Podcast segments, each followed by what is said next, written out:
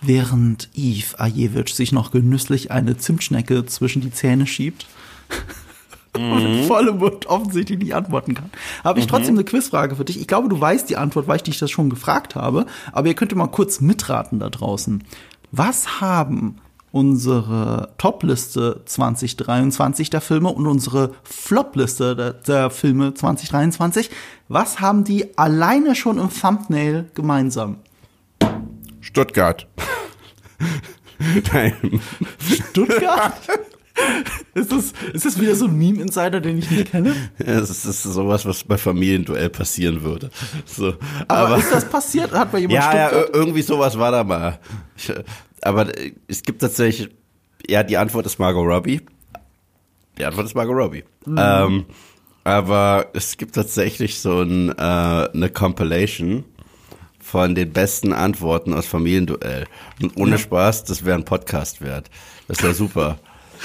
Also, weil, weil, weil, weil ich stelle dir jetzt mal ein paar Fragen Ja? und äh, die dort gestellt werden, aber ich sag dir danach, was für Antworten gegeben wurden, weil die sind halt das Tolle, ja? Okay. Oh, okay, okay, wir behalten das im Hinterkopf. Das wäre mal so eine, wenn wir jemand so ein Video-Livestream machen, wäre das eigentlich perfekt, weil das kann man kurz einbinden. Nur eine Frage. Nennen Sie einen Ort mit wenig Beinfreiheit. Flugzeug. Da bist du halt nicht so clever wie die Kandidaten bei Familienduell. Ja. Denn dort hat jemand geantwortet, Spanien.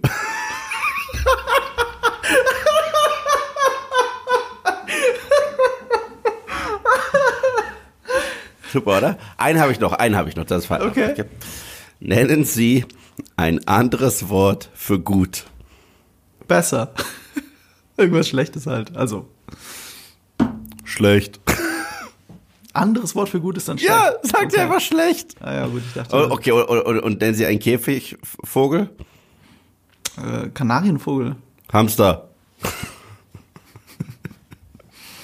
Ja, in So. der Eile des Gefechts. Ich will da gar nicht so drüber lachen. Ich meine, du hast Ich ja meine. Cinema, Cinema Strikes Back Folge gesehen. Äh, die letzte, gut. in der ich ausnahmsweise mal gegen Jonas verloren habe.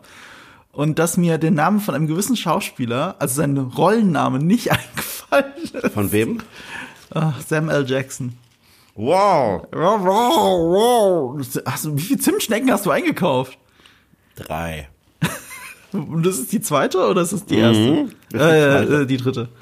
Ja, das ist die zweite. Da ist sogar richtig viel Zucker drauf. Weißt du, ich habe so krass abgenommen. Ich kann mir das jetzt auch mal erlauben.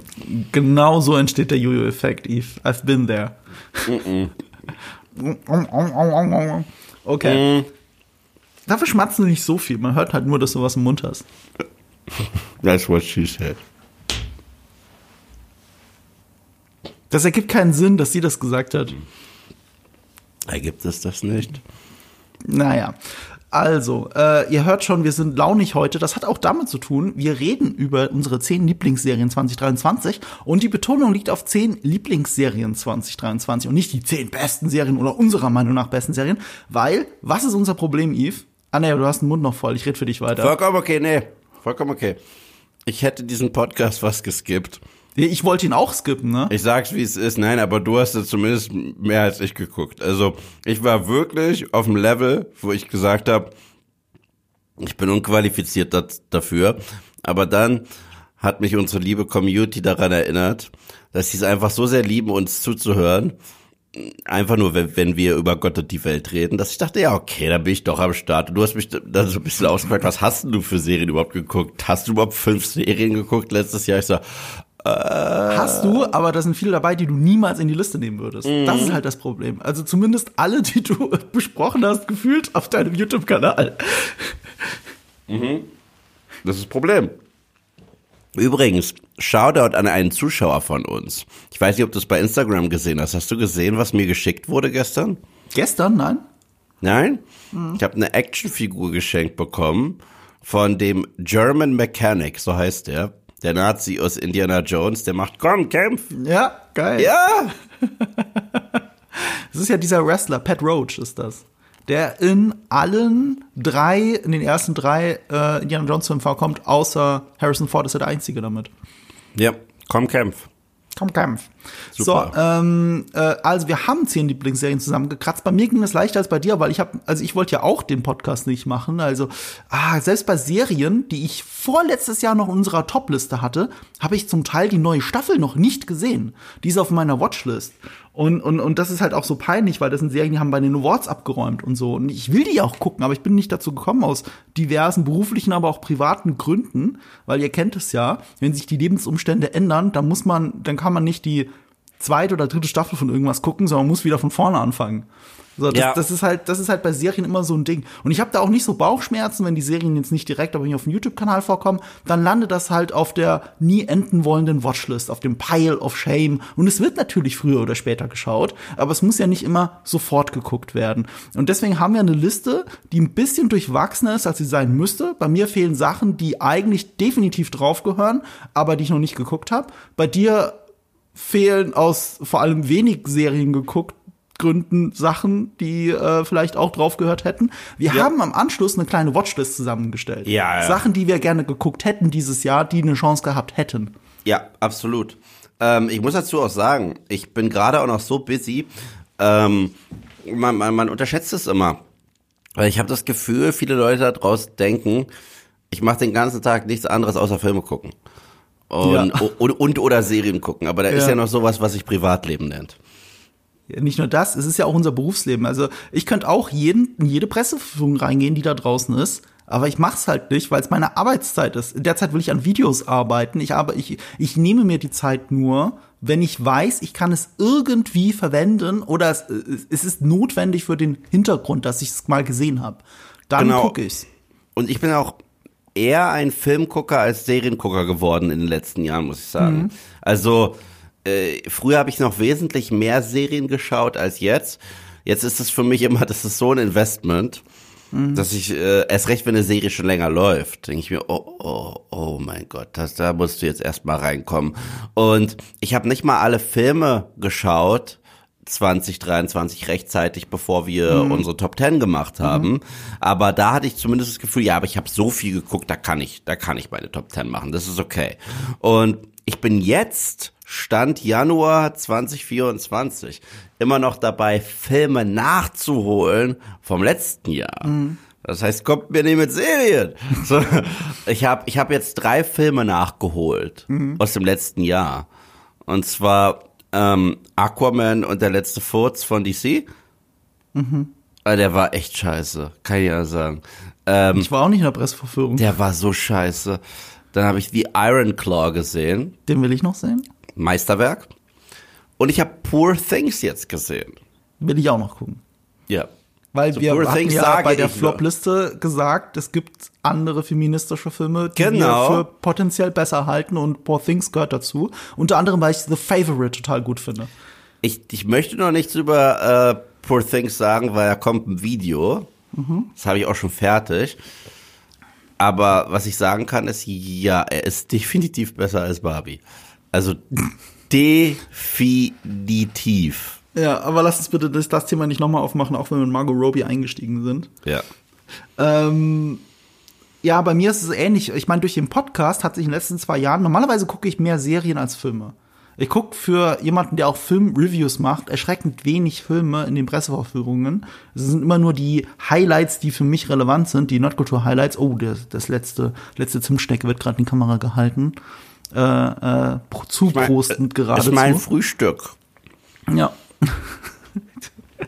ich hatte keins. Es ist ja ein, ein Urban Myth, dass das Frühstück überhaupt notwendig ist, aus einer Erfindung der Werbeindustrie.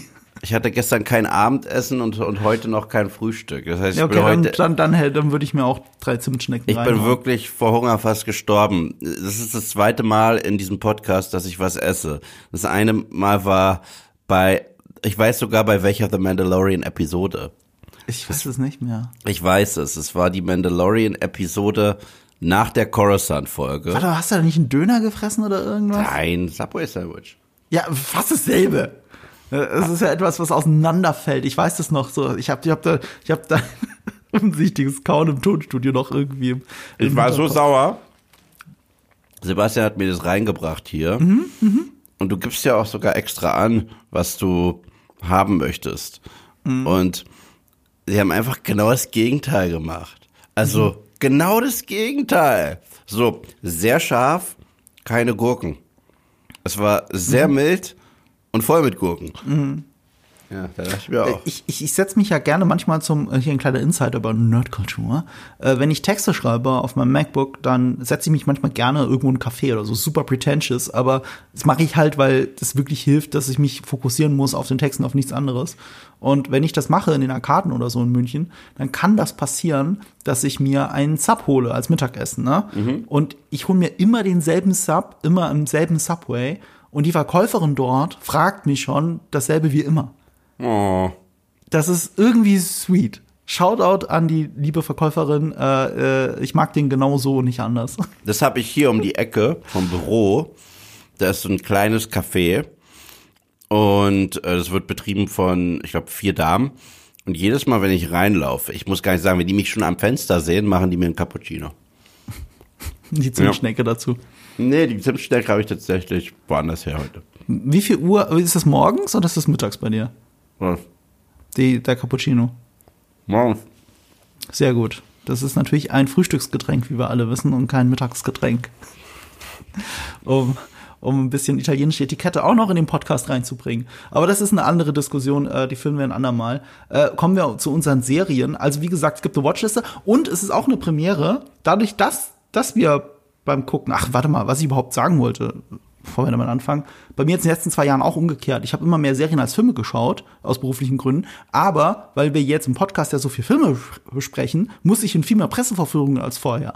Also in den letzten zwei Jahren hat sich das voll umgedreht und ich gucke viel weniger Serien und muss mehr Filme gucken. Und äh, auch das ist ein Grund, warum meine Liste aussieht, wie sie aussieht. Und es ist jetzt die erste Liste, die wir jemals gemacht haben in diesem Podcast, glaube ich, in der es keine einzige Überschneidung gibt. Keine Ehrennennung. Das ist krass, ich muss, aber da muss ich mir auch voll an die eigene Nase fassen. Ich habe so wenig geguckt. Ich musste mir jetzt wirklich fünf Serien aus dem Ärmel schütteln, Mhm. bei denen ich zumindest sage, die sind gut. Nicht, die sind der Wahnsinn, sondern die sind gut. Und ja, es gab so viel letztes Jahr, was ich so gesehen habe und wo ich dann, es gab eine Serie, ich glaube, die möchte ich jetzt nur kurz erwähnen, weil ich hätte sie eigentlich auf die Eins packen wollen, ich habe sie aber nicht zu Ende geschaut und das finde ich dann unfair, weil ich mache auch keine Reviews von irgendwas, was ich nicht zu Ende gesehen habe. Das, das muss das Level Das an können wir als Teaser aufheben für die Watchliste. Soll ich das eine sagen, weil wir haben so viele Sachen auf der Watchlist. Ja, aber das ist drauf und das können wir prominent sagen, weil ich will es auch gucken. Okay, gut. Aber ja, Ja, komm, dann ein- sag halt. Hab, sag. Und zwar, das ist The Fall of the House of Usher. Ähm, ich habe nur die ersten zwei Folgen gesehen, ich fand es richtig geil und ich bin ein Riesenfan von Mike Flanagan. Aha. Also, was der im Serien- und im Filmbereich macht, ist beides geil. Äh, House, äh, Haunting of Hill House, Oculus, Dr. Sleep. Der Typ hat sowas von drauf. Und es ist auch so eine geile Mark Hamill-Performance tatsächlich. Ähm, ja, ich empfehle, ich empfehle es zumindest basierend auf den ersten zwei Episoden. Ich bin mir ziemlich sicher, wenn ich es zu Ende geschaut hätte, wäre es meine Lieblingsserie des Jahres gewesen. Und die Tatsache, dass ich es nicht zu Ende geguckt habe, ärgert mich. Aber ich habe es mir jetzt vorgenommen für diese kalte Zeit, wo man eh ein bisschen mehr zu Hause ist, weil ist es bei euch auch so arschkalt? Ja, pff, minus 9 Grad war gestern. Boah. Also zum Zeitpunkt der Aufnahme und heute Boah, ist es ähnlich. Sebastian hat mir Handschuhe geschenkt. Ist der nicht nett? Ich muss, ich muss, äh, okay, warte, wenn wir eh schon bei Schenken sind. Ich muss es kurz erwähnen, Achtung, Werbung, weil bla bla bla bla bla, ich hab's Geschenk gekriegt. Äh, Sony PlayStation, mit denen die ja eh ein gutes Verhältnis haben, äh, die haben mir äh, eine North Face Jacke geschenkt, die, Oh, die, die. PlayStation gebrandet ist. Die ist so geil. Ich würde mir nie so eine teure Jacke kaufen. Achtung, Werbung Ende. Äh, ehrliche Meinung. Aber die fühlt, also die, die, die ist wirklich fantastisch. Die ist warm und ich schwitze nicht drin. Und ich weiß, für mich ist es Magie. Äh, Ich kann es noch nicht ganz. Ich kenne so warme Jacken, so warme Downjacken, aber ich schwitze auch in die rein. Und, und, und da ist es nicht so. Und ich weiß nicht, wie sie es machen, keine Ahnung. Es ist besser, besser gekühlt als eine Spielekonsole. Ich, ich habe keine Ahnung, wie das funktioniert. Es ist magisch. Äh, das ist eine ganz tolle Jacke. So, äh, damit lässt sich die Kälte ganz gut aushalten. Ich will auch nur kurz zu Mike Flanagan sagen. Ich fand Midnight Mass 2021 fand ich Stimmt. ziemlich gut. Das war auch gut. Au- auch wenn es ewig lange Monologe hatte, die haben sich echt teilweise, also ich meine, die Monologe waren geil, aber du kannst halt nicht drei geile Monologe hintereinander haben. So, das ist so äh, zu viel, ne? Zu viel des Guten. Aber die hatten eines der besten Folgenenden des Jahres. Ich sag nur Boot und Sonnenaufgang. Wie heftig war das bitte? Also ich Ja. muss Fall of House Usher auch noch schauen. Hast du von ihm Oculus gesehen? Nee. Der ist super. Der Du war auch hast so mir schon mal empfohlen. Das ähm, war ein das- bisschen der Durchbruch. mit dem Auge, oder? Auge Nee, nee, nee, nee, nee, nee, nee, nee, nee, nee. Nee, was? Okay, was Spiegel. war das nochmal, Oculus? Spiegel. Spiegel. Spiegel, stimmt. Also, also Karen Gillan, das war so ein bisschen ihr Durchbruch. Mhm. Ja. Karen Gillan und also äh, ihre Rolle, äh, sie, sie, ist- hat einen Bruder Ich kenne den Trailer, ja. und in der Kindheit ist denen was Traumatisches passiert und jetzt ist der Bruder in einer Anstalt, äh, Anstalt und in Therapie, weil er felsenfest davon überzeugt war, was da alles passiert ist, hatte mit dem Spiegel zu tun, den sich die Eltern geholt haben. Und während er jetzt eigentlich lernt, damit abzuschließen, hat sie sich in der Zwischenzeit den Spiegel ersteigert, um zu beweisen, dass ihr Bruder nicht verrückt war. Und dann gehen die beiden zurück ins Haus der Eltern, haben da den Spiegel und dann geht's los. Super. Ich habe nochmal reingeschaut, die, auf dem Poster werden ihr die Augen von den Händen zugehalten. Ich glaube, das hatte ich in Erinnerung. Ja, der, also den, den empfehle ich sehr. Das ist wirklich ein sehr cooler, äh, cleverer Horrorfilm. Das Einzige, was ich von ihm nicht mochte, so wirklich, war dieses Bly Manor. Das hat er nach Haunting of Hill House gemacht, weil wurde auch falsch vermarktet, weil Haunting of Hill House war wirklich super, richtig super und Bly Manor war ein bisschen einschläfernd. Es war weißt du, bei, bei, bei Midnight Mass gab es diesen coolen Twist und dieses, wir arbeiten auf was hin. Bei Bleimänner gab es das nicht. Deswegen, ja, aber, aber ich mag den Typen sehr gerne. Ich, ich, ich habe Respekt vor dem. Und Dr. Sleep ist für mich auch so eine kleine Offenbarung gewesen. Dann fangen wir jetzt endlich an mit unserer Top 10. Jeder hat fünf mitgebracht, das ergibt zehn. Jetzt fangen wir mit dir an und deiner Nummer fünf. Und das Interessante ist, du hast mir im Vorgespräch gesagt, weil ich habe mich gewundert, dass du die Serie draufgesetzt hast, weil ich fand sie besser als du. Bei mir ist sie nicht auf der Liste, aber gut, ich habe mehr Serien gesehen als du. Aber dass du sie draufsetzt, hat mich dann trotzdem gewundert. Ja, ich habe tatsächlich sie auch noch mal ein bisschen sacken lassen und mein Video ist dann ja auch ein bisschen positiver ausgefallen als der Podcast. Also ich muss dazu sagen, der Podcast war ja jetzt nicht negativ. Ich habe ja nicht gesagt, ich mag's nicht, um Gottes Willen. Und das ist ja eh generell. Es passiert bei mir sehr selten, dass sich etwas 180 Grad ändert. Also von ich mag's nicht zu ich lieb's. Das passiert so gut wie nie. Aber was manchmal passiert ist, du lässt ein bisschen, zum Beispiel Us von Jordan Peele, war im Kino, ich so, ja, war ganz nett. Aber auf, auf der Heimfahrt hat es schon gerattert. Ich so, oh, der, ja, nee, der ist geil. Oder Once Upon a Time in Hollywood, fünfmal im Kino gewesen. Das, der hat immer mir Neues und Neues und Neues gegeben. Loki Staffel 2 ist für mich äh, echt mal eine schöne Verschnaufpause von dem üblichen Marvel-Content gewesen. Und ähm, ich finde ja tatsächlich, sie haben aus den Fehlern der ersten Season gelernt.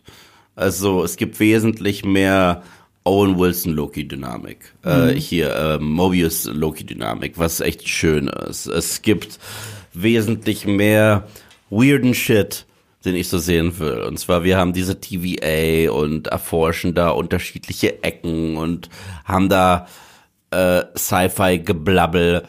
Ich mag das ja ganz gerne. Und dazu diesen quirky Humor. Kiwi Kwan hat funktioniert. Das fand ich auch super. Ähm, und letztendlich geht ja eigentlich die ganze Staffel da, da, darum, eine Tür zuzukriegen. So. Aber ich finde, wie sie das dann gegen Ende lösen, gibt Loki in Retroperspektive, also diesem Loki, doch nochmal einen guten Charakter-Arc. Ja, ich auch. Und, äh, und so eine richtige Heldenreise, das habe ich halt schon so lange nicht mehr im MCU gesehen. So eine richtige klassische Heldenreise.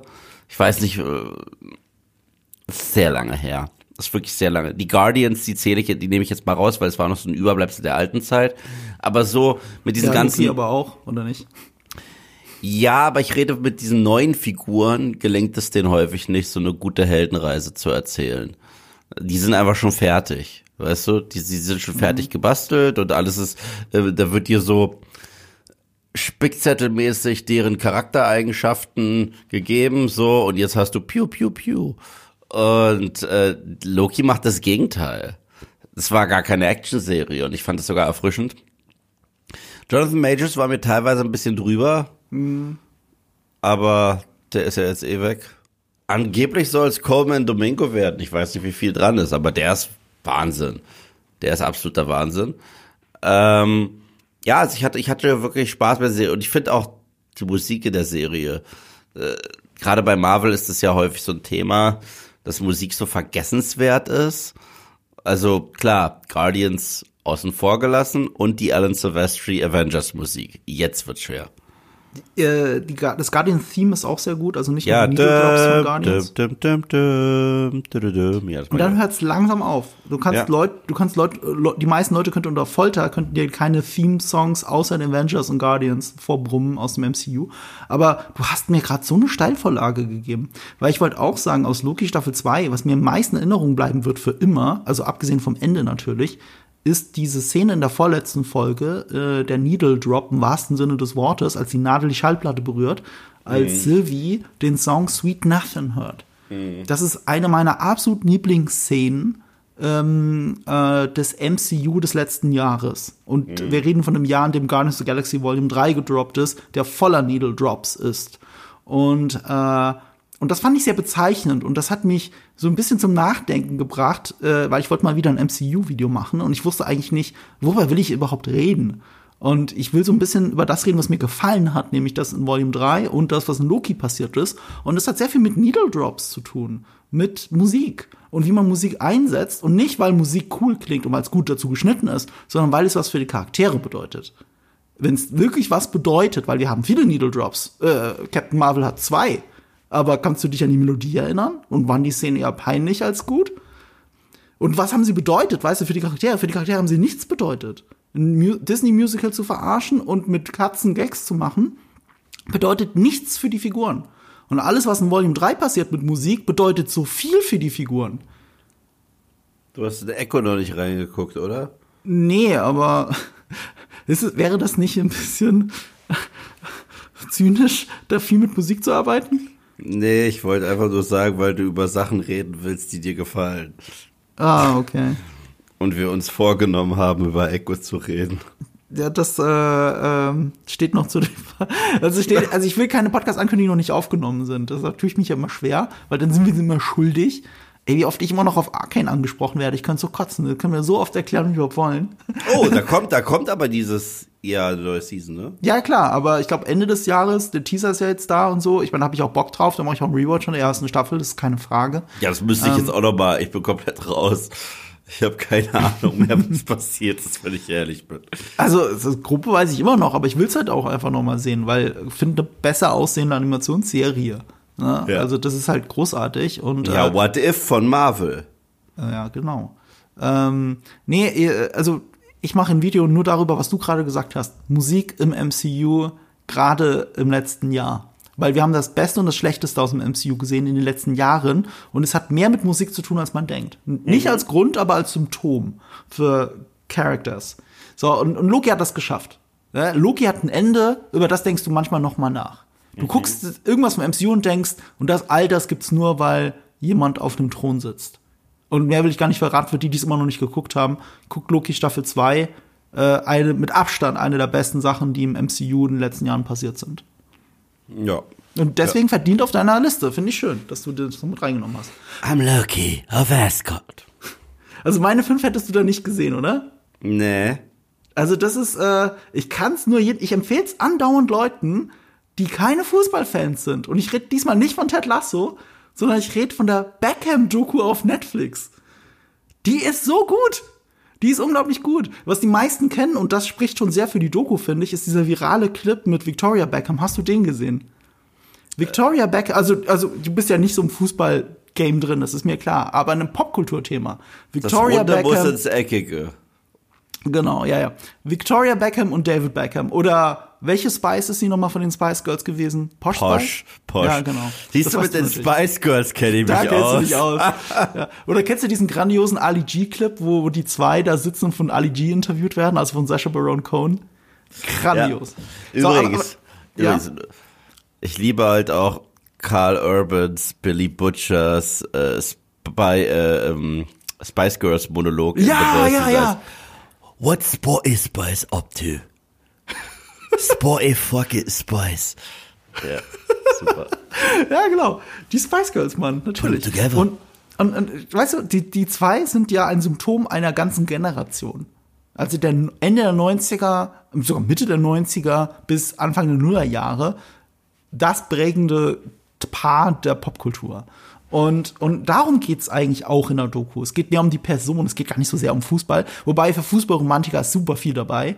Ähm, und es gibt diesen unglaublich guten viralen Clip, in dem Victoria Beckham, und das spricht für die knallharte Ehrlichkeit dieser Doku, mit der man nicht rechnen würde. Man denkt, das ist Stimmt, eine Werbeveranstaltung stimmt, für David Beckham.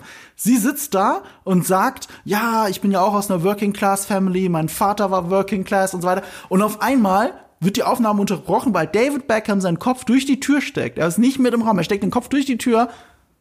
Äh, äh, wie sagt der Vicky oder Victoria? Be honest. Be honest. He's working class. What car did he drive you to school? With what car? Und sie diskutiert weiter. What car? Rolls Royce. Thank you. Und er geht wieder raus.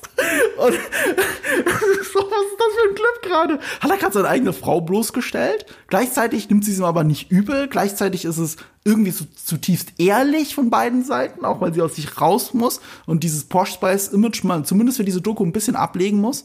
Es ist unglaublich. Es gibt auch, ähm, zum Beispiel gab es immer Gerüchte, dass als er in Madrid gespielt hat, eine Affäre hatte. Das wird adressiert in dieser Doku und es wird offen gelassen. Aber du guckst halt, und das ist die große Stärke dieser Doku, die Kamera ist sehr nah und sehr hochauflösend an den Gesichtern aller Beteiligten. Bei ihm, bei Victoria, bei all den anderen großen Fußballern, die, die du schon seit Jahren nicht mehr gesehen hast. Und es werden so viel ehrliche Emotionen eingefangen. Und die Interpretation von dem, was sie denken, wird aber dir überlassen. Diese Serie ist der gelebte Kuleshov-Effekt. Ähm, was ich auch großartig fand, was an die Beatles-Doku von Peter Jackson erinnert, und darüber hat keiner geredet, die haben so viel Material aus den 90ern und den Nullerjahren benutzt in dieser Doku und haben das offensichtlich AI 4K upscaled. Es sieht aus, als hätten sie es gestern gedreht. So haben wir unsere Jugend nicht mehr in Erinnerung. Also nicht mal mehr in Erinnerung, so scharf. Es ist unglaublich. Das sind Sachen, die haben wir früher im Fernsehen gesehen und jetzt sehen wir sie in Knalle scharf, als wäre es gestern gewesen. Unglaublich gut zusammengeschnitten mit coolen Needle Drops, als hätte Guy Ritchie die Doku geschnitten. Ähm, ich, ich, fand, ich fand sie richtig, richtig gut. Und ich finde die meisten Fußball-Dokus scheiße. Also ich habe noch nicht alles gesehen. All or Nothing habe ich nur die Deutschland-Version gesehen. Ich weiß, das ist blöd. Also die Nationalmannschaftsdoku ist so peinlich. Ich habe es kaum ausgehalten, aber die anderen sollen viel besser sein. Ist mir alles klar. Ähm, aber die Beckham-Doku ist ein Zeugnis unserer Kultur. Und deswegen kann ich sie nur uneingeschränkt empfehlen, egal ob ihr Ahnung von Fußball habt. Ich meine, ich saß teilweise da und wusste gar nicht, wie geht denn das jetzt aus? Wie haben sie denn? Haben sie die Liga gewonnen oder nicht? Das Drama war so groß. Die Tensions. Das ist unglaublich. Das ist echt gut gemacht. Und es sind nur vier Folgen oder so. Auf einer unglaublich hohen Qualität. Prädikat wertvoll hier mhm. im Podcast von Marco. ja. David Beckham äh, hätte ich nicht gedacht, Nummer 5 bei mir, äh, Netflix. Äh, bei dir die Nummer 4 habe ich vorher gesehen. Welches Spice Girl warst du früher? Äh, ich kann die gar nicht so gut auseinanderhalten. Ich fand die rothaarige immer lustig. Ich war gar kein Spice Girl, ich wollte dich nur aufs Glatteis führen, aber ja, cool, nee, nee, nee, also ich bin, also es gibt doch diese, Wa weißt du, ähm, es gibt so einen Burgerladen, wie heißt der in München? Hamburgerei. Hamburgerei. Okay. Und in der Hamburgerei gibt's an der Kasse so zwei äh, Kästchen, in die man mm. Geld reinschmeißen kann, das Trinkgeld. Das eine ist, ist Spice Girls und das andere ist Backstreet Boys, was glaube ich. Und, und, und ich habe immer in Spice Girls reingeschmissen, mein Trinkgeld. Definitiv. Spice up your life! Okay. Und was das Leben ebenfalls ein wenig würziger macht, sind die Untoten. Boah, war das ein schlechter Übergang. Es, hat, es gibt halt auch gar keinen Sinn. Es ergibt, es ergibt gar keinen Sinn und es ist nicht mal eine Überleitung zur Werbung. Es ist einfach ein komplett übermüdeter Eve in einem Podcast. Aber okay. Nach drei Zimtschnecken. Nach drei Zimtschnecken immer noch müde. Ich brauche einen Kaffee. Ich brauche so krassen Kaffee. Meine Augen sind so. Mhm. Ja. Kannst du, oder du ziehst da jetzt ein Holy rein. Achtung, Werner. Nein. Ähm, ja, es, ich habe jetzt auf Platz vier eine Serie, der ich gegenüber skeptisch war, wirklich. Mega skeptisch. Ach, wirklich? Ich war wirklich skeptisch. Ja, ja. warum sollte man denn nicht skeptisch sein? Ja, und zwar, ich dachte mir, oh, noch mehr Walking Dead Spin-offs. Es gibt, es wurden drei Spin-offs angekündigt von The Walking Dead. Nur eines davon interessiert mich.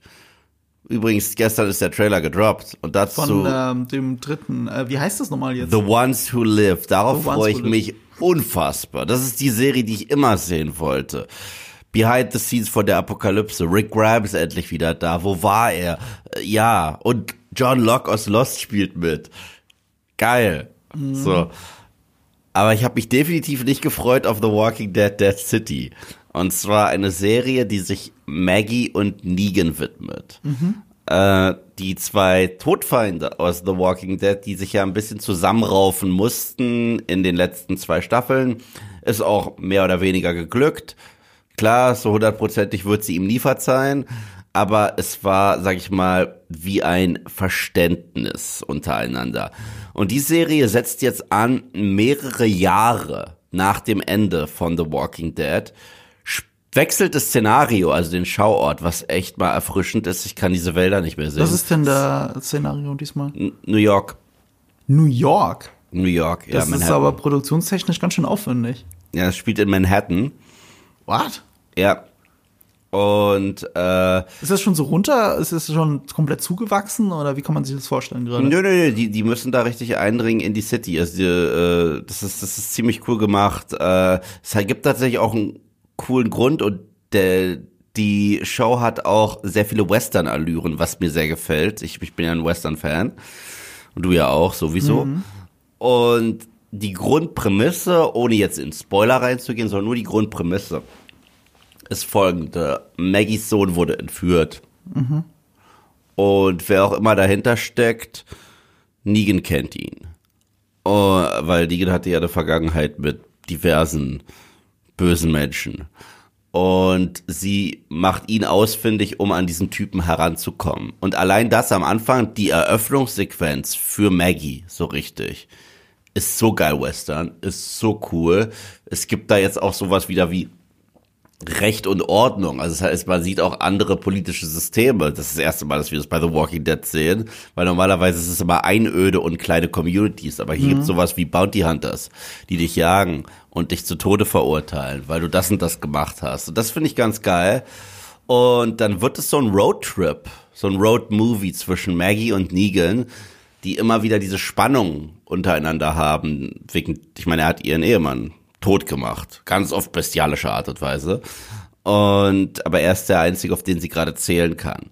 Und es gibt einen Moment, und den finde ich mega. Also da, da habe ich gemerkt, okay, ich glaube, ich glaub, es ist schon in Folge zwei. Also es ist jetzt nicht irgendwie so ein großer Twist, aber es war so ein Charaktermoment. Und ich, ich finde ja, die größte Stärke im Walking Dead Kosmos ist genau das. Charaktere aufeinander prallen lassen, Charaktere besser zu erforschen. Wir denken, wir wissen alles über eine Person. Und dann lernen wir eine andere Seite kennen, aber die machen das immer organisch. Also es ist nicht so aus dem Hintern gezogen und dann gab's die Entwicklung. Nee. Und zwar, es gibt einen Moment, wo Negan sich wieder benimmt wie früher. Aber es ist kein regressives Verhalten. Also es ist nicht, dass er wieder jetzt Bad Guy ist. Aber er benimmt sich so, um Maggie zu schützen. Hm gegenüber aber anderen. Und da ist er so brutal, wie er gegenüber ihrem Ehemann war. Und dann checkt sie, oh, das ist eigentlich eine Persona, die er auflegt, um Leute zu schützen, die seine Community sind. Und im Grunde genommen hat er das ja damals gemacht. Rick und Co. haben den ersten Stein geschmissen und er musste ein Exempel statuieren. Und das ist eine Szene, von der ich dankbar bin, dass die es überhaupt in diesen Walking Dead Kosmos geschafft hat. Die ist so stark. Und ja, die beiden Schauspieler sind eher super mhm. aufeinander eingespielt. Lass mich das kurz kommentieren. Das heißt ja, die müssen ja wirklich den sehr schmalen Grad gehen, dass sie das jetzt nicht retconnen. Nee, nee, nee. Sondern dass es schon immer sich so anfühlt, als sei es schon immer so intendiert gewesen. Ich weiß jetzt nicht, wie sich die Comics Negan genau darstellen. Ich weiß nur, dass sie seine, Ähnlich. sein Bond zu Carl halt sehr stark ist. Anders als in der Serie. Negan ist in den Comics, also wenn wir ihn kennenlernen, ein Despot. Mhm aber irgendwie mit einem Code of Conduct. Also mhm. er, ist, er ist nicht so ein klassischer Bad Guy in dem Sinne, dass er einfach nur Arschloch ist und Scheiße, sondern er hat seine eigenen Moralvorstellungen. Mhm. Und die, die bringt er auch durch und die drückt er auch seinen Leuten auf, die für ihn arbeiten. Und wenn die dagegen sind und sich wie wilde Tiere benehmen oder irgendwas machen, wo er sagt, wow, nee, das machen wir nicht, Todesstrafe für dich. So. Und äh, aber dieses suffisante und lustige, während er schlimme Sachen macht, das ist seine Joker-Persona, die mhm. setzt er auf. Und er lässt ja wenig Leute an sich ran. Aber zu sehen, wie er hier mal wieder jemanden auf eine sehr brutale Art und Weise umbringt, dabei Sprüche klopft und Maggie sieht das und checkt. Also auf der einen Seite, sie kriegt Flashbacks, sie kriegt Flashbacks, weil sie war mal äh, auf der Seite, auf der sich gerade die Gegner befinden. Auf der anderen Seite ist es das Perverseste auf der Welt. Hm. Ähnlich wie ihr Ehemann ermordet wurde vor ihren Augen, wird gerade jemand ermordet in schützender Art und Weise für sie. Hm. Und ich glaube, das pustet sie ganz schön um. Und ja, äh, die Performances von Jeffrey Dean Morgan und Lauren Cohen sind wirklich wundervoll. Und es tut dem Walking Dead Kosmos überraschend gut, überraschend gut, diese Small-Scale Stories zu erzählen. Das sind nur sechs Episoden, was angenehm ist. Mhm. Das heißt, es gibt nicht zig Füller, es gibt auch nicht so viele Figuren was der Serie auch so gut tut. Es gibt dir dieses wesentlich intimere, weil The Walking Dead war für mich immer am stärksten, wenn das solche intimen Geschichten waren. Carol und Daryl zu zweit irgendwo. Und ähm, das machen die hier wirklich wundervoll und alle Achtung, die haben ja sogar eine zweite Season Green, äh, Greenlight bekommen.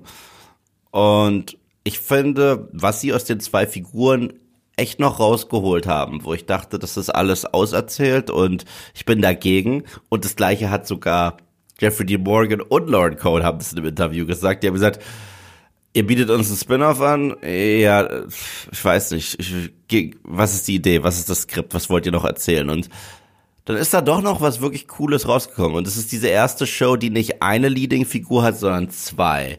Also wechselt sie auch ein wenig den POV wir müssen uns wirklich darauf einlassen, Folgen wirklich aus Maggies Perspektive zu gucken und Folgen wirklich aus Negans Perspektive zu gucken. Und das ist was ziemlich Besonderes. Ich, ich fand stark. Okay. Das war eine brennende Brandrede für Walking Dead, die Serie, die mich ja nach der achten Staffel verloren hatte.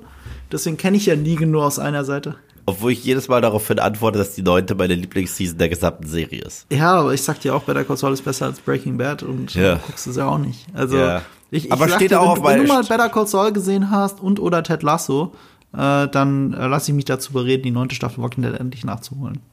Ja. Bei dir geht's jetzt langsam weiter, ne? Äh, Im wahrsten Sinne des Wortes. Übrigens, äh, äh, meine Nummer vier ist ein Beispiel dafür, äh, wie spät wir Serien gerade konsumieren. Also, dass wir selber, wir beide ja am Nachholen immer noch sind, so von den Watchlisten. Äh, und eigentlich dürfte sie gar nicht da drauf stehen. Man muss dazu sagen, für meinen anderen Podcast, die Quadrataugen, hatten wir eine Spionageserie Sonderfolge. Und äh, ich hatte mindestens einen Kandidaten safe drin, das war 24. Und ich habe halt von mehreren Seiten gehört, privaten als auch, äh, keine Ahnung, auf Webseiten, dass man doch diese neue Serie auf Apple TV mal gucken sollte. Slow Horses, die in der dritten Staffel zu der Zeit gerade lief. Ich glaube, äh, vor zwei Wochen beendet die dritte Staffel. Ähm, fünf Staffeln sind mittlerweile bestellt, also insgesamt fünf Staffeln von Apple. Äh, das ist ein bisschen bezeichnend, wie gut die Serie anscheinend für die läuft und wie gut sie funktioniert. Und ich habe dann mal angefangen zu gucken. Und ich habe die, ich war die erste Staffel noch nicht mal fertig gesehen und habe die mit reingenommen in, in, diese Sonderfolge des Podcasts, weil ich so begeistert davon war. Ähm, hat Gary Oldman war auch war auch nominiert äh, in der Hauptrolle für den Emmy ich weiß gar nicht, ob er. Nee, Emmy war noch gar nicht, oder? Zum Zeitpunkt der Aufnahme. Golden, Golden Globes Globe. waren. Da hat er, glaube ich, aber nicht gewonnen. Ja. Aber spielt, er nominiert war. Aber er spielt nicht das Pferd. Er spielt nicht das Pferd. Äh, das heißt Slow Horses, um es kurz zu pitchen, kurz zu erklären. Es ist eine Romanverfilmung auf jeden Fall, also Spionage-Romanverfilmung, das merkt man, weil es sehr durchdachter ist als äh, viele andere Serien. Es ist bekannt für seine Comedy, wie lustig es ist, aber es ist eigentlich ein Dramedy. Es ist sehr, es ist eigentlich eine ernste Spionageserie, die auch lustig ist. Aber es sind ernste Fälle, die sie haben mit ernsten Wendungen, also und echten Fallhöhen. Finde ich sehr gut. Ähm, Slow Horses deswegen, weil es gibt das sogenannte Slow House. Slow House phonetisch ähnlich zu Slow Horses. Da schickt der MI5 in dieser Geschichte die schlechten Agenten hin, die, die sie ausmustern, die sie wegbefördern, die, die weg sollen. Die werden in Slowhorse abgest äh, abgestellt und deswegen nennt man die Agenten dort auch gerne die Slow Horses. Also die lahmen Pferde, wenn man so möchte. Und äh, der Anführer dieser Agenten, der Chef, ist halt ein abgehalfterter, total verschwitzter, so habt ihr ihn noch nie gesehen, Gary Oldman. ähm, fast schon übertrieben. Er ist sowas wie, wenn The Big Lebowski Geheimagent geworden wäre, würde Gary Oldman dabei rauskommen in Slow Horses. Äh, alleine seine Performance rechtfertigt es, diese Serie zu sehen. Äh, eine der männlichen Hauptrollen wird von, ich glaube, Jack London heißt er, gespielt. Der war lange Zeit in äh, der engeren Auswahl für den nächsten James Bond. Das merkt man der Serie auch so ein bisschen an. Ähm, dann hat er noch Olivia, wie heißt sie nochmal? Olivia, Olivia Colman? Olivia Colman? Cole, nee, nicht die Coleman, ähm, Olivia Cook, die aus äh, Mm. House of the Dragon, hat in der ersten Staffel mitgespielt und wegen House of the Dragon konnte sie nicht in der zweiten und dritten Staffel mitspielen. Ähm, das ist ein bisschen schade und es ist eine tolle Serie. Du, ich habe die ersten zwei Staffeln am Stück quasi durchgebinged und das Ding ist, weil ich das so spät geguckt habe, ich bin noch nicht zur dritten gekommen, die steht noch auf der Watchliste. Ich hätte gerne direkt weitergeschaut, auch um nicht gespoilert zu werden. Ähm, und die dritte Staffel ist halt die für nächstes Jahr. Äh, deswegen ist es eigentlich falsch, dass Slow Horses jetzt hier draufsteht. Ich habe mir aber von allen sagen lassen, die die dritte Staffel gerade geguckt haben, dass das auch toll ist. Deswegen packe ich es jetzt einfach drauf. Slow Horses, dritte Staffel gucke ich mir noch an. Aber Slow Horses ist eine meiner Serien des Jahres. Äh, kann ich nur also fast uneingeschränkt empfehlen, ganz ehrlich. Müsste halt im Original schauen. Dazu muss man bereit sein. Und bei dem britischen Londoner Slang braucht man auch Untertitel. Das will ich noch dazu sagen. Ähm, aber ansonsten kann ich es uneingeschränkt empfehlen. Wer dazu bereit ist, lässt sich hier auf etwas ein, was sehr, sehr, sehr unterhaltsam ist. Betrug, du hast gar nicht Staffel 3 geguckt. Was, wenn es auf einmal scheiße ist? Ich glaube, Staffel 2 lief auch noch im Jahr 2022. Deswegen ist das gar nicht so falsch. Aber letztes Jahr war 2023. Äh, 23, meine ich doch. Ich meine 23. Ich bin immer noch geistig im Jahr 2023. So, siehst du, ich krieg's nicht mal mehr rausgedrückt. Äh, pass auf, und zwar lief es bis zum 30. Dezember 2022. Ich habe Scheiße erzählt. Nee, ich, ich, ich, das gehört rein. Das ist kein Betrug. Slow Horses Staffel 3 oder 1 bis 3. So. Das, guckt das. Okay. Das ist nicht umsonst so erfolgreich. Das ist ja eh so ein Ding bei äh, Apple TV und das wird sich ein bisschen durch meine Liste diesmal ziehen. Das Apple TV Plus haben natürlich die wenigsten. Ich glaube, du brauchst eine Kreditkarte dafür, vielleicht mittlerweile nicht mehr, das weiß ich nicht genau. Wenn du ein iPhone hast, hast du es ja eh einen Monat umsonst. Ich sage immer den Leuten, die das haben, timet es gut und zieht euch alles rein, was geht. Ähm, weil die haben sehr viel weniger Content, aber qualitativ sehr hochwertigen Content. Und das sieht man dieses Jahr in meiner Liste ganz besonders. Und eine der mindestens drei, vier, fünf Serien, die man gesehen haben sollte auf Apple TV Plus, wenn man es denn mal hat, ist halt Slow Horses. So, deswegen meine Nummer vier. Dann kommen wir zu meiner Nummer 3. Und die haben wir hier schon besprochen im Podcast ausgiebig. Ich glaube, sogar mit dem Herrn Gertschikow, Sebastian. Und das ist The Last of Us. Ähm, für mich war das eine andere Erfahrung als für andere, weil ich die Spiele nie gespielt habe.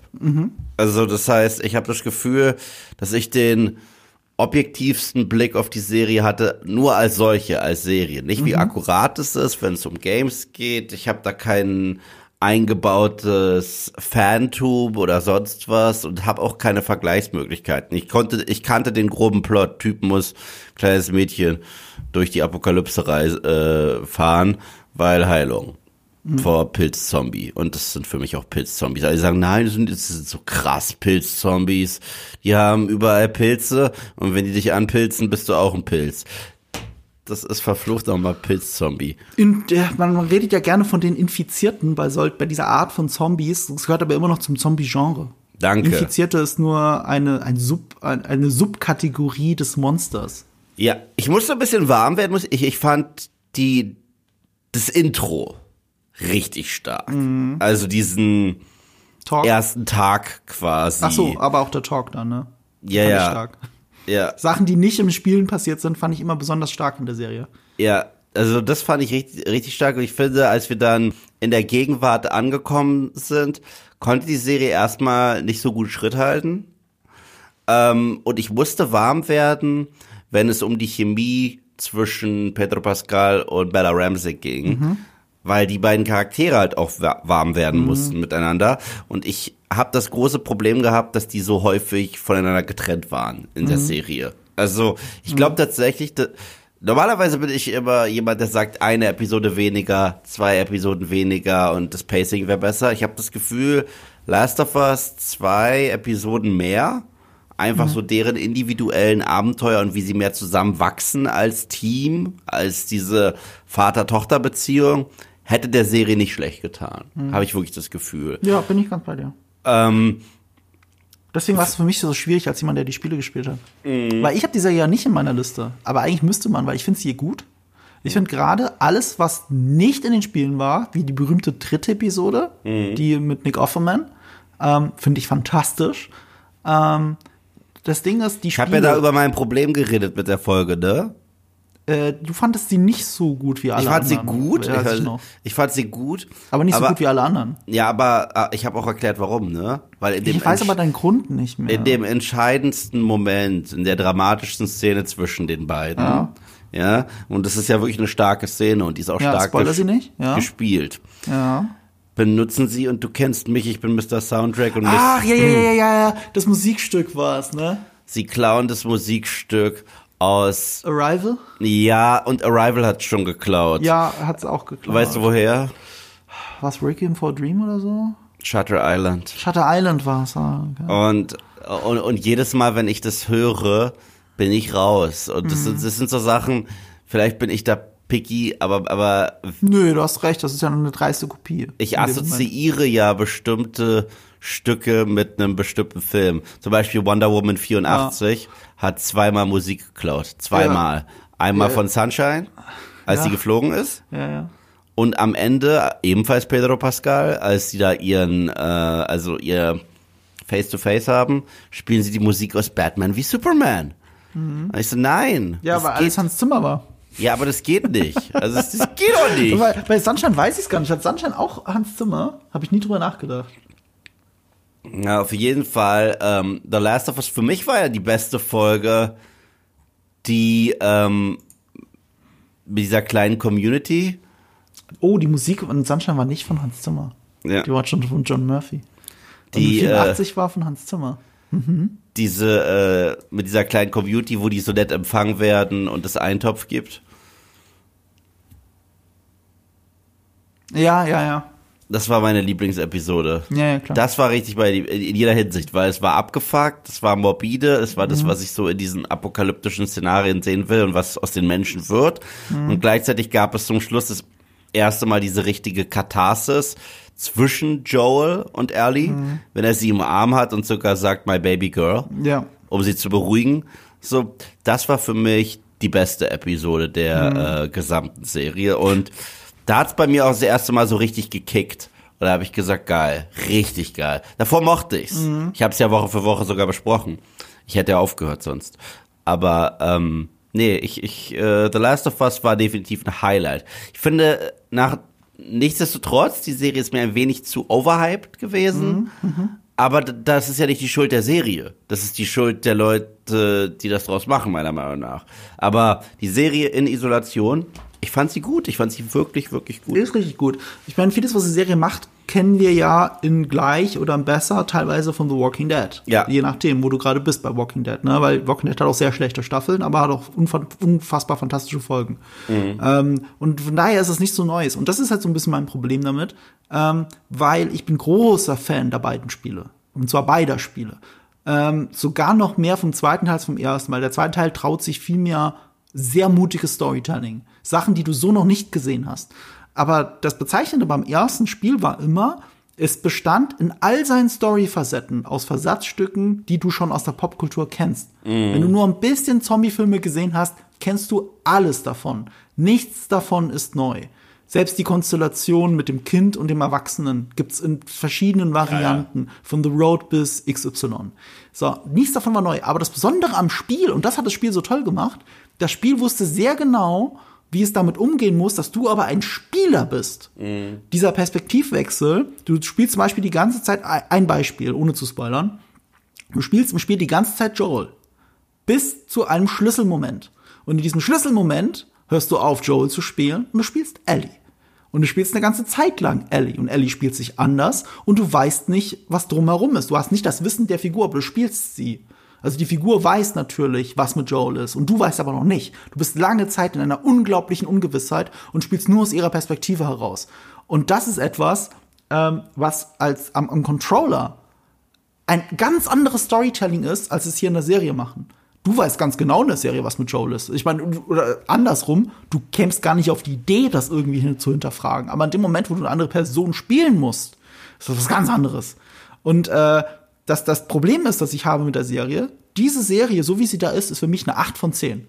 Tolle Serie. Ich habe ich hab wenig daran zu kritteln. Außer, dass Szenen, die eins zu eins aus dem Spiel sind, im Spiel oft besser gemacht sind.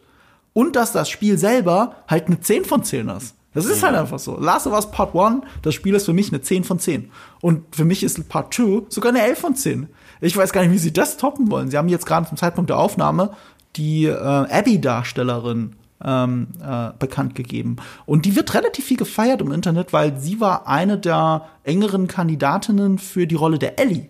Mhm. Und jetzt spielt sie Abby. Was ganz cool ist, weil du hast halt so eine Art Spiegelung, weil die Figuren sind sich ähnlicher, als sie wollen. Und darum geht's auch in der Kernaussage des äh, zweiten Spiels oder der neuen Storyline für Staffel 2 und 3, glaube ich. Ähm, aber, und jetzt kommt wieder der Purist, der das Spiel gespielt hat, Abby im Spiel ist eine muskulöse Frau. Eine sehr muskulöse Frau, wofür sie auch viel in der Kritik stand. Oh, sie ist übermaskulin und bla. Dabei wird es im Spiel sogar etabliert, dass sie wirklich den ganzen Tag trainiert, weil sie eine Mission hat. Sie hat Passion. Sie, sie weiß, was sie will. Und deswegen ist sie so muskulös. Und ich finde es auch komisch, dass sie dann nicht die Chance genutzt haben, da mal einer muskulösen Frau eine Rolle zu geben, sondern sie wählen eine, die auch noch aussieht wie Ellie. Mhm. Das ist ganz merkwürdige Entscheidung, aber ey, es muss ja auch nicht genauso sein, ne? Für eine gute Adaption muss es eben nicht das gleiche sein. Ist okay. Es hat aber auch hier wieder jetzt schon Implikationen, die mich jetzt schon also ein bisschen stören, weil auch spielmechanisch. Es ist super wichtig in The Last of Us Part 2, dass wenn du irgendwann Abby spielst, du wirst sie spielen und du willst sie nicht spielen, aber du wirst sie spielen.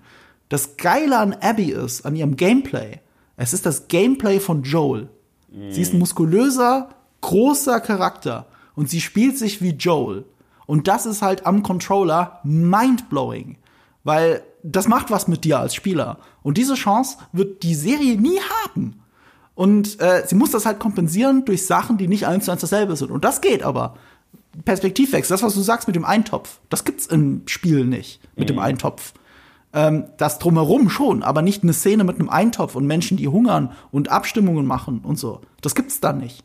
Und das ist die Perspektive, die das Spiel, äh, die Serie aufmachen kann. Und das sind die großen Stärken der Serie. Das hat äh, das Spiel nicht. Und Staffel 2 und 3 werden damit stehen und fallen, wie sie mit diesem Kontrast umgehen. Was übernehmen wir eins zu eins und was können wir eigenes erzählen? Und da bin ich einfach gespannt. Es ist aber eine tolle Serie und ich bin froh, dass du sie in der Liste hast als dein Platz 3. Dann machen wir weiter. Das kam ja jetzt sehr überraschend, was du da hast. Wieso ist das überraschend? Also, dass es nur auf Nummer 3 ist? Nein, weil du es jedes Mal erwähnst, diese Serie. Ah, ja, aber das Überraschende ist, dass es nur Nummer 3 ist. Ja, yeah. Es war eigentlich dediziert meine Lieblingsserie 2023. Ich bin fest davon ausgegangen und es ist nicht passiert, weil diese Serie in dieser Staffel auch nur eine 8 von 10 ist. Okay. Während Staffel 1 und 2 eine 11 von 10 sind. Also Ted Lasso Weißt du, Ted Lasso von und mit Bill Lawrence ist, ich bin an dem Punkt, wo ich sage, das ist eigentlich das Beste, was er je gemacht hat. Und der Mann hat Scrubs gemacht. Und Ted Lasso ist sogar noch besser. Ja, äh, hatet mich alle dafür, aber dann habt ihr wahrscheinlich Ted Lasso nicht gesehen, wenn ihr nicht damals selber Meinung seid. Ted Lasso ist mit das Beste, was ich je gesehen habe. Es wird für immer in meiner Top 10 Liste der besten Serien aller Zeiten drinstehen aber ausgerechnet die dritte und voraussichtlich letzte Staffel ist nicht so stark wie die anderen zwei. Und ein guter Indikator dafür, ein sehr aktueller Indikator ist, wir haben ja gerade eben die Golden Globes gesehen. Also die haben sich gesehen, aber wir haben gesehen, wie sie ausgegangen sind. Ne? Und ja. Ted Lasso hat in den ersten zwei Staffeln alles gewonnen, was man gewinnen konnte im Comedy-Bereich. Sowohl bei den Globes als auch bei den Emmys, als irgendwo. Und in der dritten Staffel war das nicht ganz so. Obwohl es ein sehr zufriedenstellendes Ende hat, es ist ja nicht mal verkorkst. Es ist aber im Storytelling ist die Serie in der dritten Staffel nicht mehr so gut wie die anderen. Mhm. Und ha, es hat einen Grund, der mit meinem mit meinem Nummer zwei zu tun hat. Und das werde ich dann bei Nummer zwei kurz erzählen. Nur so viel zu Nummer drei. Ted Lasso, ich muss es nicht noch mehr pitchen. Es geht um Fußball, aber es geht nicht wirklich um Fußball. Wenn ihr von Fußball keine Ahnung habt, völlig egal. Äh, guckt diese Serie. Äh, ich möchte noch, ich möchte meinen Lieblingspitch nochmal an alle da draußen richten, den ich dir, glaube ich, auch schon mal gesagt habe. Klar, man sagt bei Serien immer, ja, guck's, es ist, super, es ist das beste Bla, so wie ich jetzt gerade, ne, eine meiner Lieblingsserien. Ähm, Ted Lasso ist eine Serie, die so viel Herz hat, dass ich Leuten mittlerweile immer sage, heb sie dir auf. Heb sie dir auf, wenn du irgendwie dieses Apple-Gratis-Abo noch irgendwo rumliegen hast oder wenn du irgendwann mal bereit bist, fünf Euro oder sechs Euro oder was es kostet, Apple Plus im Monat, für einen Monat, ne, nur für einen Monat, nur für Ted Lasso auszugeben, dann heb dir das auf für einen Moment, wo es dir nicht so gut geht. Wo du ein bisschen Wärme brauchst, wo du gute Laune brauchst, wo du das Gefühl hast, du brauchst vielleicht ein bisschen den Glauben an die Menschheit zurück also sowas übertrieben Positives, was aber nicht lame ist, habe ich noch nie gesehen. Das ist eine Serie, bei der man ein paar Mal heulen wird. Und das hat nichts mit Fußball zu tun, sondern nur mit Menschen. Es ist eine unglaubliche, liebevolle Workplace-Comedy, Dramedy-Serie, die äh, mit ihren, was weiß ich, glaube nicht mal zwölf Folgen pro Staffel. Ich habe die zweite hat zwölf Folgen, ich habe die erste hat zehn oder so. Ähm, euer Herz erobern wird. Ähm, vertraut mir, spart euch dafür die, das Geld, das nicht mal, also ein Döner kostet mehr als das mittlerweile. Also hebt euch das auf für einen Moment, wo ihr diese Wärme braucht. Zwar nicht von äh, äh, Fleisch in einem Fladenbrot, sondern äh, für diese Figuren, die da rumlaufen und euer Herz erobern werden. Oh. Vertraut mir. Deswegen muss es eigentlich auf deiner Watchliste stehen. Und irgendwann wirst du es gucken und dann wirst du mir sagen, Marco, hätte ich nur mal früher auf dich gehört. Hätte ich mal nur. Ja, aber du hebst es dir auch für den richtigen Moment. Genau. Jetzt kommen wir zu meiner Nummer zwei. Schön, dass du die drauf hast. Haben wir auch im Podcast besprochen, war die mhm. Überraschung für mich des Jahres, das kann ich sagen. Weil Trailer gesehen, vor der Kamera gesprungen, gesagt, boah, sieht das scheiße aus. Mhm. Fan der Vorlage. Großer Fan der Vorlage. Netflix-Adaption. Netflix-Adaption von Manga. Uh, ich habe Cowboy Bebop äh, vor meinem geistigen Auge gehabt und die Vietnam-Hubschrauber gehört. So. Und dabei ist diese Serie, also die Vorlage noch absurder als Cowboy Bebop, wesentlich absurder als Cowboy Bebop. Ich, ah, das wird das, ich, ich sehe den Autounfall kommen, das wird so schlimm. Und da war es gut. Es war jetzt, es war kein Meisterwerk. Und als krasser Purist und Fan der Vorlage gibt es so ein, zwei Sachen, wo ich sage, ah, hier sollte es mich ein bisschen mehr hauen und ein paar Sachen funktionieren nicht und das macht ihr schon viel zu früh. Aber diese Serie hat ein Herz auf der Hand und ein Herz für die Vorlage und deswegen One Piece. One Piece war wirklich eine Überraschung, dass dieser Kitsch eingefangen wurde, die zumindest äh, ersten Mitglieder der Strohhutbande äh, mhm. gut eingefangen worden sind. Ich bin sehr gespannt, wie sie mhm. die nächsten umsetzen werden, weil die haben genauso viel Herz, genauso viel Tiefgang und Mann, Chopper, wenn ihr den hinkriegt, Respekt. Ähm, ich musste auch dort warm werden. Die erste Folge war nicht so meins. Ich hab, ich dachte, oh, das ist genau das, was ich befürchtet habe.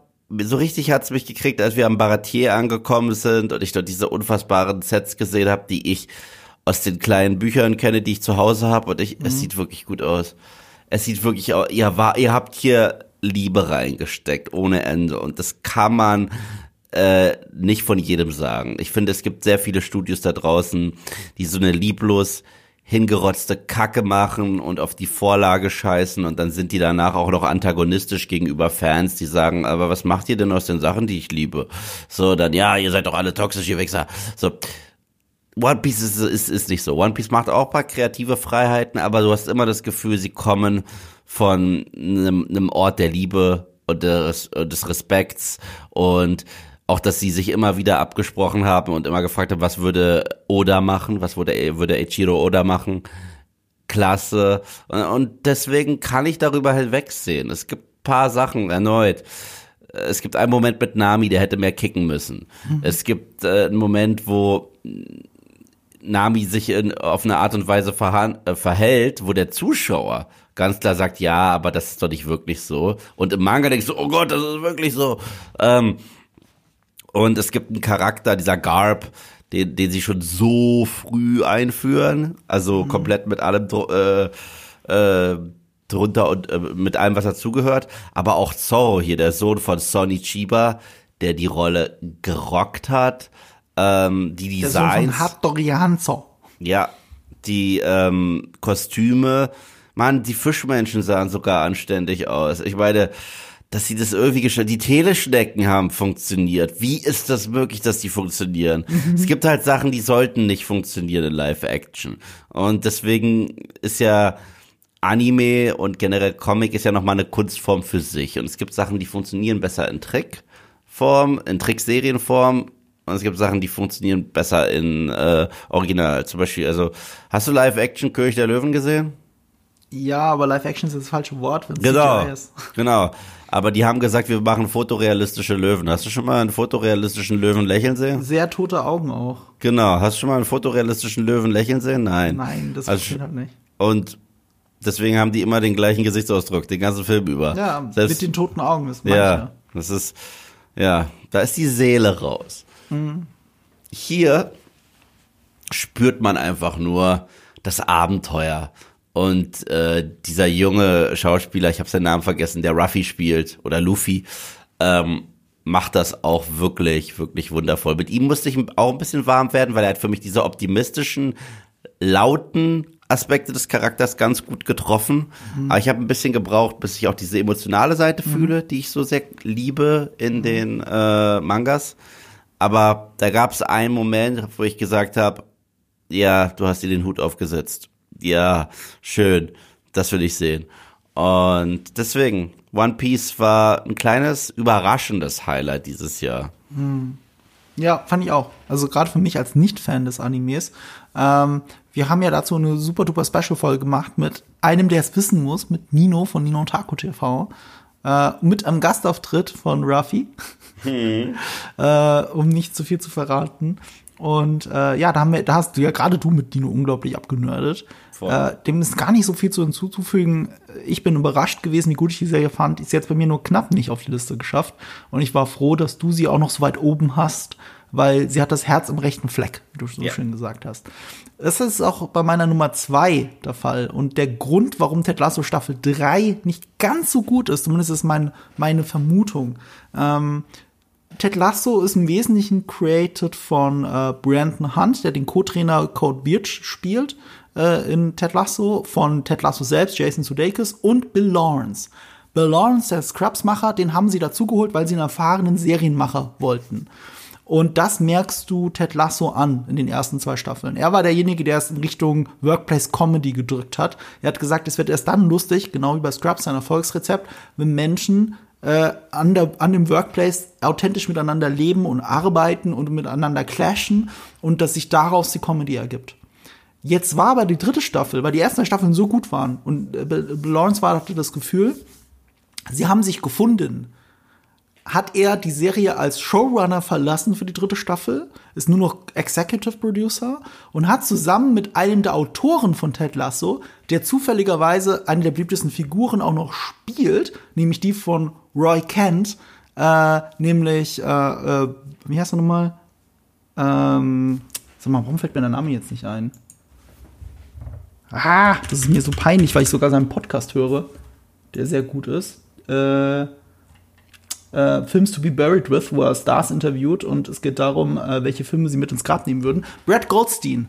Brad Goldstein, der spielt ja Roy Kent und äh, der war ursprünglich Autor bei Ted Lasso, hat aber die Rolle des Roy Kent so gut interpretiert, dass er von sich selbst so eine Aufnahme gemacht hat und so, hier, guckt euch das mal an. Vielleicht bin ich Roy Kent, keine Ahnung, wenn nicht, vergesst es wieder und schmeißt es weg. Und dann haben sie aber die Rolle nie gecastet. Er ist es einfach. Er ist quasi ein verkappter Vinnie Jones, wie du aus dem Guy Ritchie-Film kennst. Das ist Brad Goldstein und Brad Goldstein ist Autor. Und der hat zusammen mit Bill Lawrence Shrinking geschrieben. Kennst du Shrinking? Hast du schon mal irgendwas davon gesehen? Ja, yeah, äh, ich, ich habe nur ein paar Clips gesehen und du hast mir natürlich auch einiges davon. Ach, das mit Harrison Ford habe ich dir geschickt. Ja, ne? klar. Ja, ja, das Geile ist, ähm, das, hat, das haben sie sich auch zusammen mit Jason Siegel ausgedacht, also How I Met Your Mother, Marshall. Und es geht um einen äh, Therapeuten, einen Psychotherapeuten, der seine ethischen Grundsätze verletzt und sich anfängt, mit den Patienten zu befreunden. Äh, und es gibt ja Gründe, warum es diese, äh, diese ethischen Grenzen gibt Mhm. für Psychotherapeuten. Und natürlich funktioniert einiges vielleicht sogar besser dadurch, dass er diesen neuen Ansatz wählt und einiges funktioniert schlechter dadurch. Und Shrinking hat, glaube ich, nur acht Folgen oder so, ist noch nicht viel, wurde direkt für eine zweite Staffel bestätigt, super Überraschungshit auf Apple TV, weil von den Ted Lasso-Machern, wer hätte es gedacht, und ähm, ist eine unglaublich charming und lustige Serie. Oder wie Harrison Ford selbst gesagt hat, die besten Dialoge, die er je gelesen hat. Die besten Dialoge, die er je gelesen hat. Hat Harrison Ford zu Brad Goldstein gesagt. Und Brad Goldstein war selber so, what? Shrinking? I did see Raiders of the Lost Ark was pretty good. Irgendwie sowas. Gibt's, äh, gibt's eine sehr schöne Anekdote dazu in der Late Night Show, wie er das erzählt, wie das passiert ist. Und ja, es ist fantastisch. Und die besten Dialoge, die ich 2023 in irgendeiner Serie gesehen habe, waren zwischen einem gealterten Harrison Ford und einem jungen Mädchen auf einer Parkbank. So, und äh, wie dann nicht Indiana Jones 5 funktionieren konnte, ist mir ein absolutes Rätsel. Dann hätten sie Brad Goldstein als Ghostwriter dazu holen sollen, dann hätte es vielleicht funktioniert. Ja, ja, Indiana Jones 5, ne? Also, Shrinking, hebt, das, hebt euch auch das auf, wenn es euch mal nicht so gut geht und ihr 5 Euro bereit seid, für ein paar der besten Serien des Jahres auszugeben. Das ist schon meine, lass mich gucken, dritte Apple TV-Serie, die ich dieses Jahr empfehle. Drei von fünf. Und es wird auch, die, die fünfte ist es auch nicht. Das ist wieder was ganz anderes, aber deine Nummer fünf, ähm, Meine ja, Nummer hätte mich nicht wundern brauchen. Meine aber ich Nummer höre auch eins. nur Gutes davon. Ja, also ich bin, Also Nummer eins, sorry, nicht Nummer fünf. das ist die Serie, wo ich vor eine Kamera gesprungen bin und gesagt, bitte nicht. Okay? Also ich war da, ich war dagegen. Ja. Ich war ja schon bei der anderen dagegen, aber Ich habe auch war, gedacht, wie peinlich ist das denn? Es fällt euch nichts Besseres ein. ich war so anti. Ich war so anti, dass Daryl Dixon eine eigene Walking Dead Serie kriegt. Dabei ist er ja er ist ein Fan Favorite und er hat sich auch so als der Leading Man so ein bisschen beweisen mü- müssen gegen Ende der Show, als Rick Grimes nicht mehr dabei war, Andrew Lincoln ausgestiegen ist. Ähm, der ist ein cooler Charakter ohne Frage, aber ich dachte mir, was wollt ihr mir Neues mit ihm erzählen? So ist es wirklich auserzählt, es ist ausgelutscht und ich habe den Trailer gesehen, ich so, ah, auch das sieht jetzt erstmal nett aus, aber ich weiß nicht. Dann gucke ich diese Serie und erneut, also es war wirklich eine fette Überraschung. Es war, es fühlt sich nicht an wie Content, um das Franchise zu melken. Dabei ist es das auf dem Papier so krass. Es ist so krass, aber die Serie hat eine eigene Stimme, einen eigenen Ton. Schauort ist Frankreich. Ähm, es hat schon eher was von so einem Independent-Film-Touch, was ich ganz cool finde. Okay. Und, und je länger man drüber nachdenkt, desto mehr gibt das Sinn, weil Daryl Dixon ist ein Charakter, der immer am besten nonverbal funktioniert hat. Und obwohl er die Hauptfigur ist, er redet nicht viel, er bleibt wortkarg. Und das heißt, sehr viel spielt er einfach mit seinen Augen und mit seinen Reaktionen auf diese Umwelt. Und dann ist, ist er sowieso in einem Land, wo er nicht wirklich mit Leuten kommunizieren kann, weil die seine Sprache nicht sprechen. Ich muss gerade, sorry, ich muss kurz überlegen, wie, wie er mit seinen Augen spielt, weil die Augen spielen bei, äh, wie heißt der Schauspieler nochmal? Norman Reedus. Norman Reedus ist halt immer diese zugekniffenen Augen. Du weißt aber auch warum, gleich. ne? Du weißt aber auch warum, Nee, ne? weiß ich der, hat, nicht. der hat einen schweren äh, Unfall. Was? Der hatte, ein, der hatte einen ganz schweren äh, Motorradunfall? Motorradunfall und deswegen äh, reagieren seine Augen sehr empfindlich auf Sonnenlicht. Deswegen hat er fast immer eine Sonnenbrille auf. Fast Ach, das immer. wusste ich gar nicht. Ja, ja. Du weißt halt, dass er so ein Motorradfreak ist, aber äh, dass er eine, ähm, Ja. ja, dann weiß ich, was er hat sogar. Das hatte eine Bekannte von mir auch. Das ist, wenn du ein Steinchen ins Auge kriegst, die Pupille sich nicht mehr schließen lässt. Mhm. Ja. Mhm. Dann kommt nämlich zu viel Licht rein. Und dann musst du mehr Sonnenbrille tragen. Ja. Äh, dasselbe hat übrigens David Bowie, nur auf einem Auge halt. Dadurch Mhm. wirkt es so, als wäre deine äh, Augenfarbe unterschiedlich. Ja. Weil die eine Pupille auch offen ist. Naja, und wer wirklich mal eine andere Kultur in der Apokalypse sehen wollte, und zwar die französische, ist Wahnsinn. Also, also, wer Haben hätte die nicht gedacht, aufgegeben, ey, wer hätte gedacht, wer hätte gedacht, dass es dort noch Underground Burlesque Clubs gibt, was cool ist. Äh, Ich bin enttäuscht, dass du nicht mal meinen Witz gelacht hast gerade. ach so, ach so, ich, ich habe gebraucht. Franzosen sind. Ja. Ich könnte so viele Witze Ich auch, ich auch. über diesen Quatsch machen. Ich habe gerade, ich habe echt gebraucht. Ich dachte, Wie ich dachte, viele Franzosen braucht es in Paris, um, äh, um, sie, um Paris vor Zombies zu verteidigen? Tag? Weiß keiner, hat noch niemand probiert. so dummer Gag. Das tut mir auch leid. Ich, aber, aber, aber, bei Zombies darf man Gags machen. Ja. So.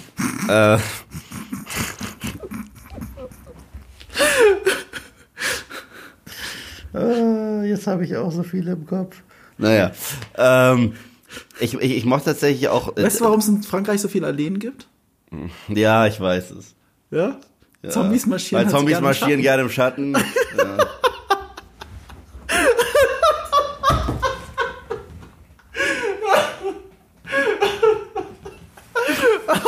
Zombies. ähm, naja, es ist auch so, es ist tatsächlich auch so ein bisschen Roadmovie, hat auch was mit dem Kind zu tun. Es ist für mich das bessere Last of Us dieses Jahr gewesen. Es ist wirklich. Und, und äh, abschließend, ich habe mich halt auch so krass gefragt, das letzte Mal, als wir Daryl Dixon gesehen haben in der Mutterserie, ist er auf dem Motorrad losgefahren. Ich so, wollen die mir jetzt sagen, dass er mit dem Motorrad nach Paris gefahren ist? ja, okay.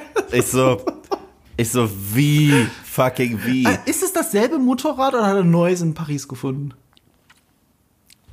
Er hat in Paris nicht mal ein Motorrad. Äh, es ist, äh, äh man, man sieht ja, dass er angespült wird am Strand. Und das ist ja. und dann wo ist sein Motorrad und bla. Und ich habe mich trotzdem gefragt, wie ist er denn da hingekommen? Aber das Coole ist, die Serie stellt diese Frage selbst und beantwortet sie. Ja. Und beantwortet sie meiner Meinung nach ziemlich befriedigend. Mhm. Und äh, hier ist das, das ist der eine Punkt, wo ich dieses Bigger Picture Gefühl wieder habe. Mhm. Ähm, was sich wahrscheinlich auch so ein bisschen, also ich gehe davon aus, das ist jetzt kein Spoiler, aber ich gehe einfach davon aus, wird auch viel, viel äh, eine Rolle spielen in, in dieser Rick Grimes Show, die für mich wirklich das Einzige ist, auf das ich wirklich hart gehypt war und auch davon ausgehe, dass es das Beste von diesen ganzen Sachen sein wird. Immer noch. Aber Daryl Dixon war eine Überraschung. Was keine Überraschung ist, ist, dass du mir schon wieder mit jemandem auf den Sack gehst, von dem ich die Schnauze voll hab. Aber okay, was ist deine Eins? Ryan Johnson, Pokerface. Was soll ich sagen? Ähm, nach Knives Out und nach Glass Onion, wenn ihr das irgendwie mochtet, seine Art an Grimmis heranzugehen, gebt Pokerface eine Chance. Das wurde hierzulande bisschen arg spät versendet, sage ich mal, auf Sky, glaube ich, ähm, weil es kam viel später als in den USA raus. Auf H nee, nicht HBO, Peacock. Das war aber auch ein bisschen problematisch, weil Peacock ist halt NBC, das ist ein eigener Streaming-Service. Wer hat das schon? Ich frage mich sogar, welcher NBC-Zuschauer sagt sich denn, ja gut, das, was ich im Fernsehen gucken kann, da will ich doch äh, noch einen eigenen Streaming-Service dazu haben. Ähm, ganz merkwürdig, aber es ist eine fantastische Serie, die auch schon eine zweite Staffel kriegt. Äh, äh, hier die Hauptdarstellerin, ähm, hier die, wie heißt sie nochmal? Nicole? Ni, ni, ni, nee, nicht Nicole. Natascha, Natascha Leon, die man aus American Pie zum Beispiel kannte, aber eben auch Russian Dolls. Russian Dolls vor allem. Russian Doll war die Serie, die, hat, äh, die auf Netflix und ist und auch fantastisch ist. Die hat Ryan Johnson gesehen, hat sich gedacht, ich muss mit dieser Frau was machen. Und hat sie dann angeschrieben, können wir da nicht mal was zusammen machen? Und wenn, darfst du nicht vergessen, du kannst noch so oft über The Last Jedi meckern, die bestbewertete Live-Action-TV-Episode in der Fernsehgeschichte ist, welche nochmal? Ich weiß, ich weiß. Ja, welche Folge nochmal? Ozymandias. In? Breaking Bad. Von? Habe ich vergessen. Brian Johnson. Ich und er führt bei, ich lass mich nicht lügen, ich glaube, bei der, seiner eigenen Serie, die er als Showrunner und Creator produziert, äh, führt er nur bei drei Folgen, glaube ich, Regie. Äh, was aber auch geil ist, weil es ist eigentlich eine Columbo-Serie. Und du kennst ja das Columbo-Konzept. Mm, yeah, yeah. äh, es ist kein Whodunit, sondern ein How to Catch him, wie man so mm. schön sagt. Du siehst am Anfang, wer der Mörder ist und was er tut das ist nicht, das ist nicht äh, das Spannende daran. Das Spannende daran ist, wie die Figur diesen Fall löst. Und in dem Fall ist es Natascha Leon, äh, eine Frau, die äh, eine Aussätzige, wollte ich schon sagen, eine, die auf der Flucht ist, auf der Flucht vor äh, der äh, vor den Spielcasino-Besitzern in Las Vegas oder so. Hat auch ein bisschen mit ihrer Fähigkeit zu tun, weil sie, und das ist da ein bisschen der Aufhänger, sie erkennt immer, wenn jemand lügt. So stolpert mhm. sie über diese Morde. Wenn ihr jemand was ins Gesicht lügt, sie sieht das sofort und kann innerlich und äußerlich, ruft sie einfach Bullshit. Sie mhm. weiß sofort, wenn jemand lügt, selbst wenn es nur, welche Spielkarte halte ich gerade in der Hand. Sie kann das irgendwie, sie kann es nicht erklären, aber sie erkennt sofort, wenn jemand lügt. Immer, auch am Telefon. Und mit dieser Fähigkeit ausgestattet, stolpert sie von Mordfall zu Mordfall, von Ort zu Ort, diese Westernheld-Romantik. Du kommst in eine andere Stadt, anderer Ort, neue Menschen, neuer Fall. Und das tut der Serie so gut, auch weil eben nicht Ryan Johnson in allen Folgen Regie führt, weil jede Folge fühlt sich anders an. Jede Folge ist ein Event und genau wie bei Columbo hat jede Folge in der Regel einen mehr oder weniger bekannten Star als den Bösewicht. Also da reden wir von Joseph Gordon-Levitt bis äh, Nick Nolte, alles Mögliche, alle in tollen, witzigen, komplett anderen Performances, als man sonst so kennte, äh, kennen würde. Adrian Brody, es ist, äh, da kommt natürlich ein Who is Who, mit denen Ryan Johnson schon zusammengearbeitet hat, kommt zusammen, aber auch neue Stars. Äh, eine meiner Lieblingsfolgen ist auch nicht von Ryan Johnson, die spielt in einem Altersheim mit zwei gealterten Hippie-Frauen. So, da, da kommt auch die Spannung daher, warum machen sie denn das, was sie da tun? Es ist sehr lustig, es ist sehr spannend. Ähm, Regie, äh, Kamera in den ersten zwei Folgen hat Steve Yetlin gemacht, der Kameramann von The Last Jedi, der ja immerhin einer der bestaussehendsten Star Wars-Filme ist. Da gibt mir sogar ein gewisser Iva Jevic recht. Steve Yetlin ist einer der besten Kameramänner der Welt, wenn wenn du mich fragst. Und er hat es geschafft, diese Serie komplett digital zu drehen, wie man halt eine Serie dreht, aber mit seinem eigens entwickelten Algorithmus, wie bei den Knives Out-Filmen, dass es aussieht, als wäre es Filmmaterial, als wäre es echtes Filmmaterial. Und gerade hier sieht es teilweise aus wie ein Tarantino-Film. Gerade wenn es in der Wüste spielt oder so.